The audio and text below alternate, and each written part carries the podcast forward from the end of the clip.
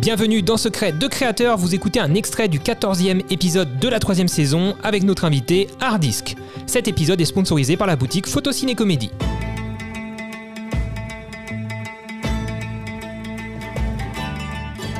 Alors c'est drôle parce que tu viens d'en parler, c'était pas prévu, mais ma, première question rapide, puisque le jeu, le jeu c'est un question rapide, réponse plus ou moins rapide, tu as le droit d'argumenter, d'expliquer, etc. etc. ma première question c'était, bah, c'est quoi le, c'est quand le jour où tu t'es dit, tiens, je peux vivre de YouTube? Tu viens juste d'en parler en plus, donc, euh, donc euh, est-ce que tu veux? Alors, en fait, si tu veux, c'est arrivé. euh, c'est- c'est c'est- c'est une espèce, euh, tu sais, d'é- d'échelle logarithmique. C'est-à-dire Mm. qu'en gros, euh, moi, le, le moment où je m'y suis foutu à temps plein, franchement, je devais euh, ouais, avoir une fourchette entre 200 et 500 euros par mois de, de YouTube. J'avais 40 000, 50 000 abonnés dans ces eaux-là. Euh, et je ne pouvais pas en vivre. Le truc, c'est que j'avais une carrière qui fonctionnait très très bien euh, pendant plusieurs années. Euh, donc j'avais euh, de l'épargne qui m'a permis de tanker, si tu veux, en me disant bon, euh, en fait, je l'ai pas fait, euh, je l'ai pas fait à l'argent, ce qu'en général que tu fais, ce qui est logique en fait. Tu le fais au revenu, tu t'y mets quand tes revenus te permettent de vrai. tanker.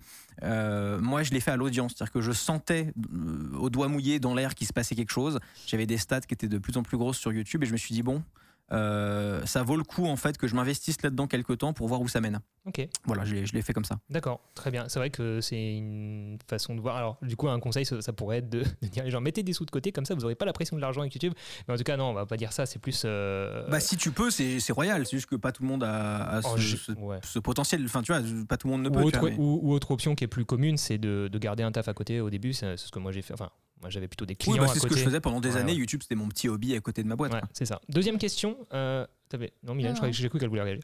Euh, deuxième question, Hardisk. Euh, le meilleur co- conseil que tu pourrais donner à quelqu'un pour devenir créateur de contenu? C'est un peu une question bateau, mais euh, est-ce que tu arrives à Bah, tirer franchement, un le, conseil? le- le meilleur truc, c'est de se plonger énormément dans les datas et dans les chiffres que donnent les plateformes, Mm. parce qu'elles donnent beaucoup plus de choses qu'on pense.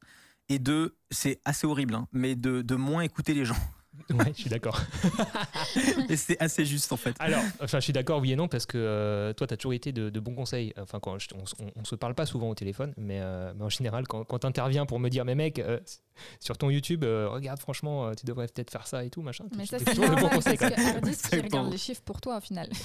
Ah, il faut que, je lui fasse- faut que je lui file les codes de ma chaîne pour qu'il me dise, mec, pourquoi ma chaîne, elle marche plus?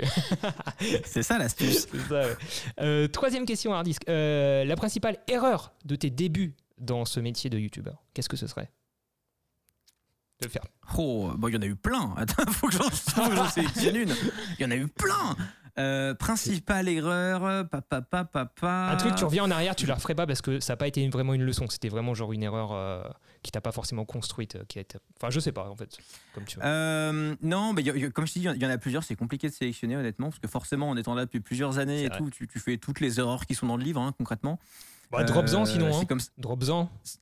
ouais, mais c'est comme ça que tu apprends à pas les faire. Euh, non, c'est euh, euh, de d'être rentré. Je pense qu'il y, a- il y a une petite période, mais qui a pas duré longtemps, où euh, je me suis dit que euh, ce qu'il fallait absolument améliorer, c'était entre guillemets la euh, la qualité pseudo-artistique. C'est-à-dire qu'il y a une espèce de, de guéguerre euh, non dite entre pas mal de créateurs, de, de, de faire des beaux plans, le machin, euh, de mecs qui fument des cigarettes roulées et tout. Et en fait, tout le monde s'en branle. Euh, et c'est pas ça le, le cœur du truc. Alors tu peux le faire parce que ça te fait plaisir. Je te dis pas d'avoir une mauvaise image volontairement, c'est pas ça du tout. Mais il faut savoir en fait quel est le, le comment on dit déjà. Il y a- une expression pour ça qui est le diminishing return. Mm. C'est à quel point en fait tu mets trop de ressources dans quelque chose qui n'apporte pas grand chose. Mm. Voilà. Là, on est déjà dans la stratégie entrepreneuriale. hein.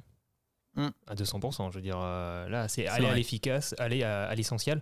Euh, en fait, derrière ça, en fait, tu nous as pas dit du coup ce qui est plus essentiel pour toi, c'est le storytelling. le- Enfin, ce que tu racontes au final, c'est c'est c'est Ah le, oui, le clairement, sujet. ça, point le, barre. le- quoi. le principal de ce qu'on raconte. Voilà, ouais. voilà. Ouais, ouais. Euh, du coup, qu- quand tu parles de ça, de la beauté de l'image et tout machin, est-ce que tu fais partie de cette Tu t'es peut-être même jamais posé la question de cette. Tu connais Villebrequin, je pense. Ils se sont, ils ont tellement percé que voilà, on peut pas ignorer qui est Villebrequin.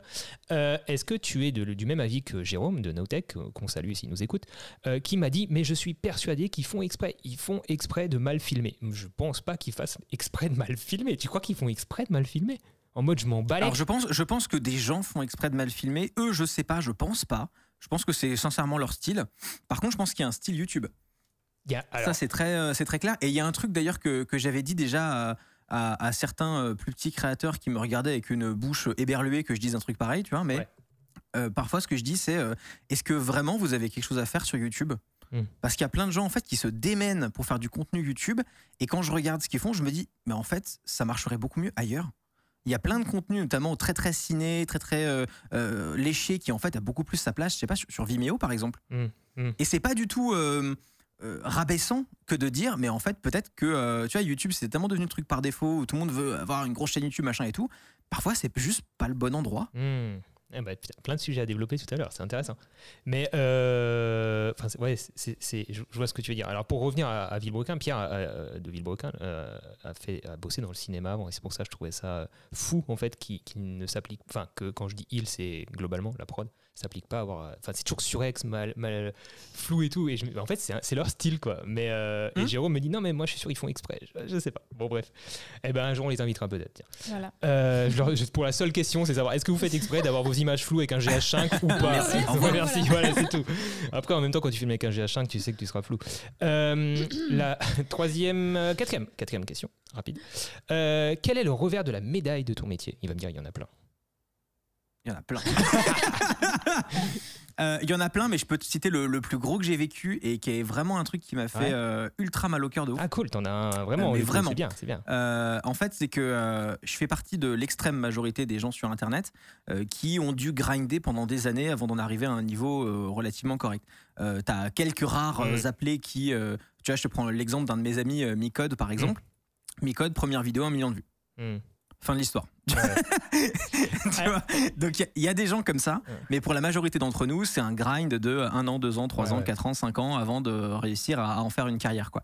Et en fait, ce qui m'a fait le, le- le plus mal, c'est euh, de me rendre compte d'un truc euh, qui est extrêmement enfermant, euh, qui est que à partir d'un certain niveau, les gens ne te considèrent plus du tout comme un être humain, mais comme une marque. Mm.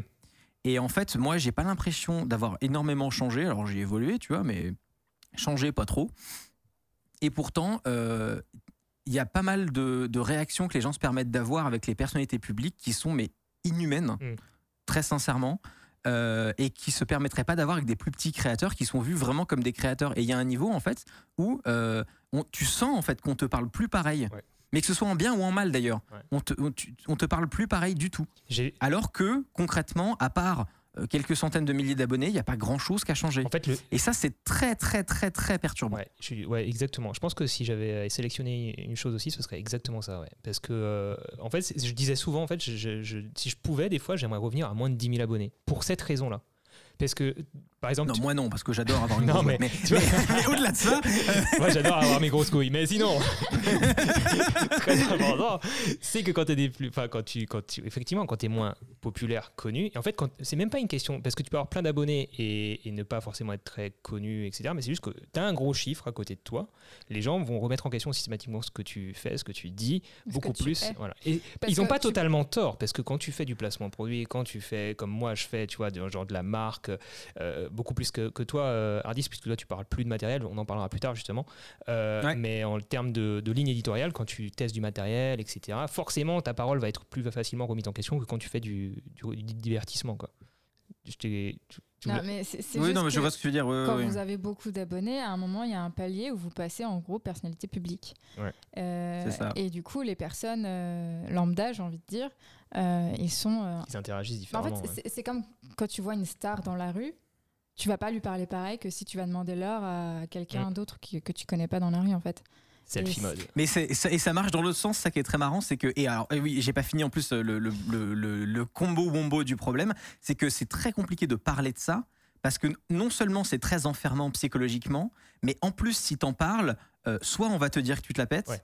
soit on va te dire, ouais, bon, quand même, t'en rajoutes, ta vie elle est géniale, machin, arrête de casser les couilles. plaindre. Et donc en fait, c'est incroyablement enfermant. Euh, parce que non seulement t'as ça et en plus tu peux pas en parler. Ouais. C'est terrible. Je comprends tout à fait, ouais, effectivement.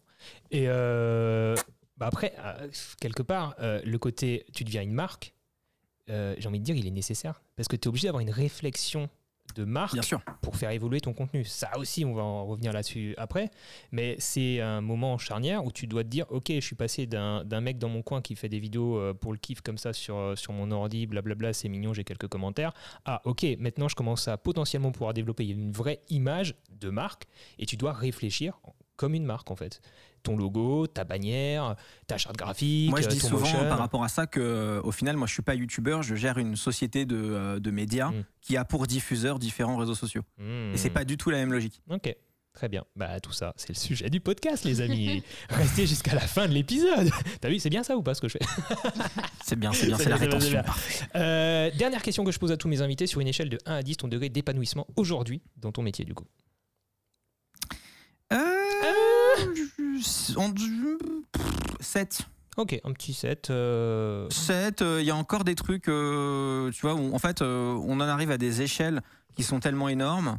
En tout cas, euh, à à l'échelle d'un créateur euh, YouTube, tu vois, on est 7, euh, on est en train d'ameubler 130 mètres carrés avec 4 studios et tout un bordel. On a encore des, des blocages, mais qui sont principalement financiers, D'accord. Qui sont de l'ordre de, euh, tu vois, en fait, euh, scaler jusqu'à 11, c'est déjà énorme si je veux scaler, euh, on en parlera de ça après, de stratégie et finance. Si je veux scaler jusqu'à 20, 30, 40 personnes, comment je fais? En fait, je- parce que je vais atteindre un plafond de verre qui est le marché de l'influence. Mhm. Et moi, j'ai développé une stratégie, mais on pourra en parler tout à l'heure. Ouais, parce que là j'ai plein de questions là qui arrivent.